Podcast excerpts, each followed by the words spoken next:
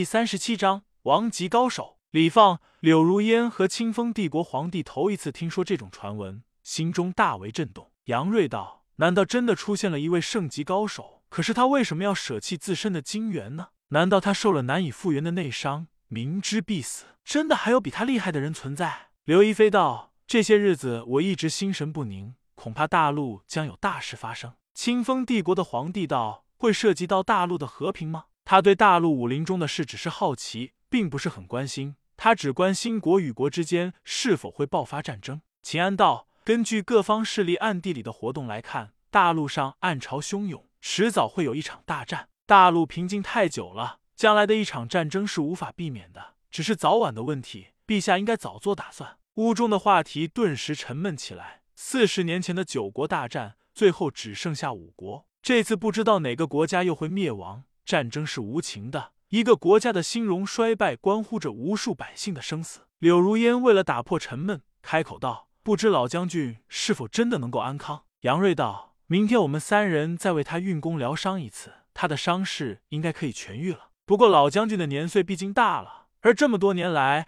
又早已透支了生命的潜能，即使痊愈，也就只有一年。唉。”刘亦菲道：“多亏有白玉寒冰相助，为他提供了大量的天地精气。”要不然神仙难救。李放道：“白玉寒冰还真是神奇，他们哪里知道这块神奇的白玉寒冰乃是独孤拜天疗伤时的产物。他曾经舍身成魔，借助独孤战天的精元，功力在刹那之间窜升至王级境界。舍身成魔的异变和功力突飞猛进的冲击，对他的身体产生了相当大的刺激。”使他的星号星号强横到了无以复加的地步。虽然他的功力还远未到达到圣级境界，无法成就不死魔身，但当生命受到死亡的威胁时，不死魔身的初级境界附带而来的不死魔功，还是会悄悄而又缓慢运行的，帮他修复身体的创伤。他这次受到当今天下知名奇功飞花飞叶落天宫的全力一击，五脏六腑都受到了严重的内伤，生死存乎一线间。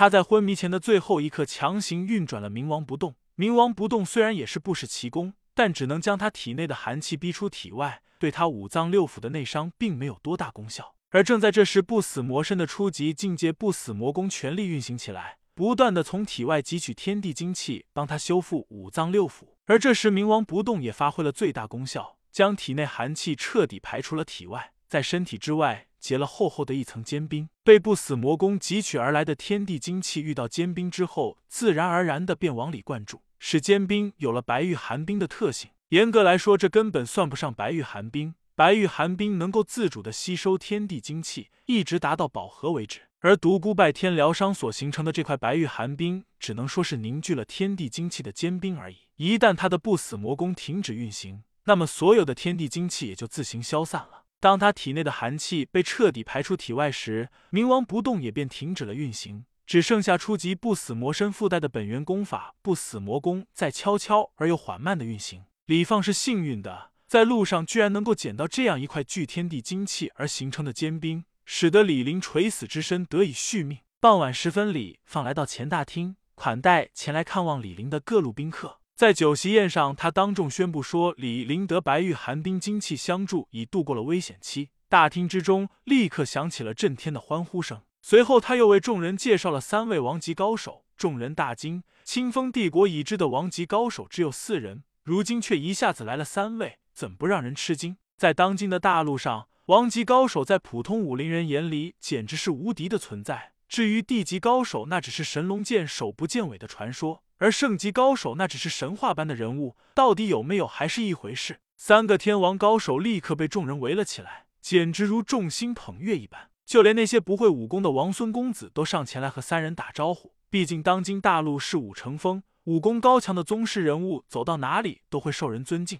三人立刻成了酒宴上耀眼的人物，连身为主人的李放都被冷落在一旁。不多时，帝国皇帝也来到了大厅。众人大惊，只知道这两天李府来了个大人物，但怎么也没有想到会是帝国皇帝亲临。众人慌忙跪倒在地口呼万岁。帝国皇帝哈哈大笑道：“大家快快请起，不必拘于礼节。今天没有君臣之分，诸位尽情畅饮，千万莫要拘束。”话虽然这样说，但众人还是拘束起来。武林中人还好些，但那些城主和朝中大员明显紧张起来。这毕竟是他们的头儿，谁还敢无所顾忌的开怀畅饮？皇帝也看出他们颇为紧张，开口道：“我都说过了，你们尽管开怀畅饮，朕绝不会怪你们。这样吧，请咱们帝国的歌舞双绝为大家来一支舞曲，助助酒兴，如何？”众人轰然应好。不多时，柳如烟从后院来到了大厅，身后跟着一个精灵的小丫头。众人都是清风帝国各行各业的头面人物，大多数人都见过柳如烟。她一现身便受到了热烈的欢迎，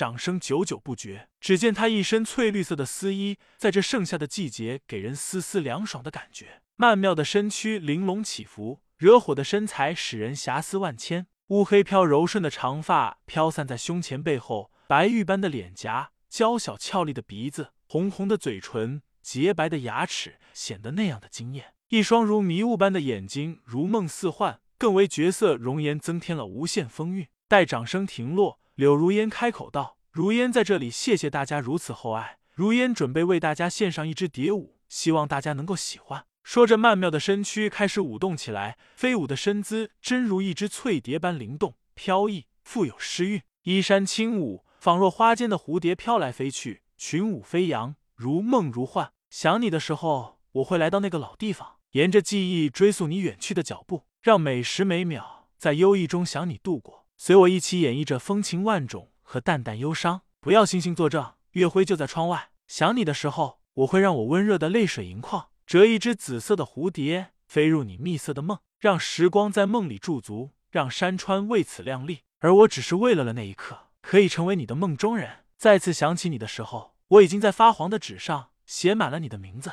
请允许我大声的呼唤你。请允许我轻轻的落泪，不要对我说两情若是长久时，又岂在朝朝暮暮。曼妙的声音悠扬跌宕，如仙音一般。这如诗如画的舞曲顿时让众人沉醉不已。舞亭曲散，柳如烟向众人深深的施了一礼，众人才如梦方醒，顿时响起雷鸣般的掌声。待掌声停落，柳如烟再次开口道：“愿帝国国泰民安，愿李老将军早日安康。”说着又深深的施了一礼，转身离去。众人大呼：“愿帝国国泰民安，愿李老将军早日安康。”不久，清风帝国的皇帝也离开了酒席，回到了后院。紧张的气氛顿时缓和了不少，众人又开始开怀畅饮起来。正在这时，一个家丁跑到李放身前，小声儿语了几句。李放脸色一变，站起身来，大声道：“诸位，府外来了两位高人，是拜月帝国的追风天王韩闯和妖天王李昌。”众人大哗。这个时候，拜月帝国来了两个王级高手，显然是针对李陵而来。两国积怨甚深，尤其是四十年前的那场大战，使得两国势如水火。虽然最后五国达成了停战协议，两国不再刀兵相向，但骨子里的那种仇恨是无法消除的。李陵在清风帝国是英雄，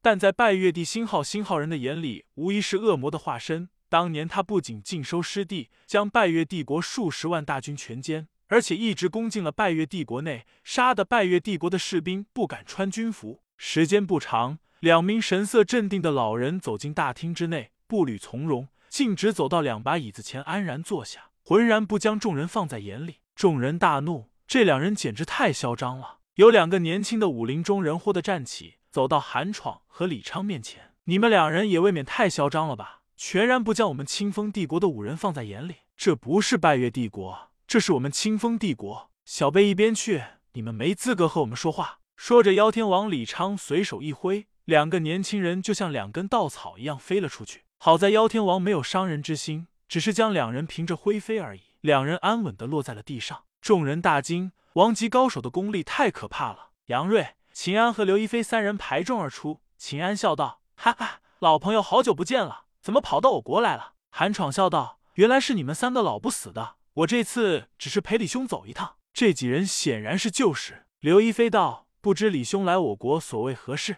李昌冷哼一声道：“我来看李陵老匹夫怎样死去。”这一下可惹起了众怒，满大厅的人都对他怒目相向。李放排开众人，走到几个王级高手身前道：“这位前辈，不知我义父有何得罪您之处？他是一个卑劣的人。”李放大怒：“你不要血口喷人！我义父是一个顶天立地的奇男子，伪丈夫。”是我们清风帝国的大英雄，你怎能如此污蔑他？那是你们清风帝国人们眼中的李陵，在我们拜月帝国，没有人这样认为。我们就不争论四十年前的那场战争究竟是谁先发动的了，单只说你义父是如何赢得那场战争吧？我拜月帝国数十万雄师，携无敌之威，横扫你们清风帝国半壁河山。正在这时，你义父接替为清风帝国的主帅，他是怎样和我军作战的？他先刺杀了我们无敌的统帅林天林元帅，你说他卑劣不卑劣？两国交战，谋略为上，这怎么算得上卑劣？这只是一个战术而已。杨瑞道：“李兄，我们先不论事情谁对谁错，事情都过去四十年了，你何必念念不忘呢？”李昌冷哼道：“你说的轻巧，如果他还活着，如今我们拜月帝国就会多了一个地级高手。有他在的话，我也不至于受辱于人了。”杨瑞大惊：“你说什么？何人能够羞辱你？”众人听得莫名其妙。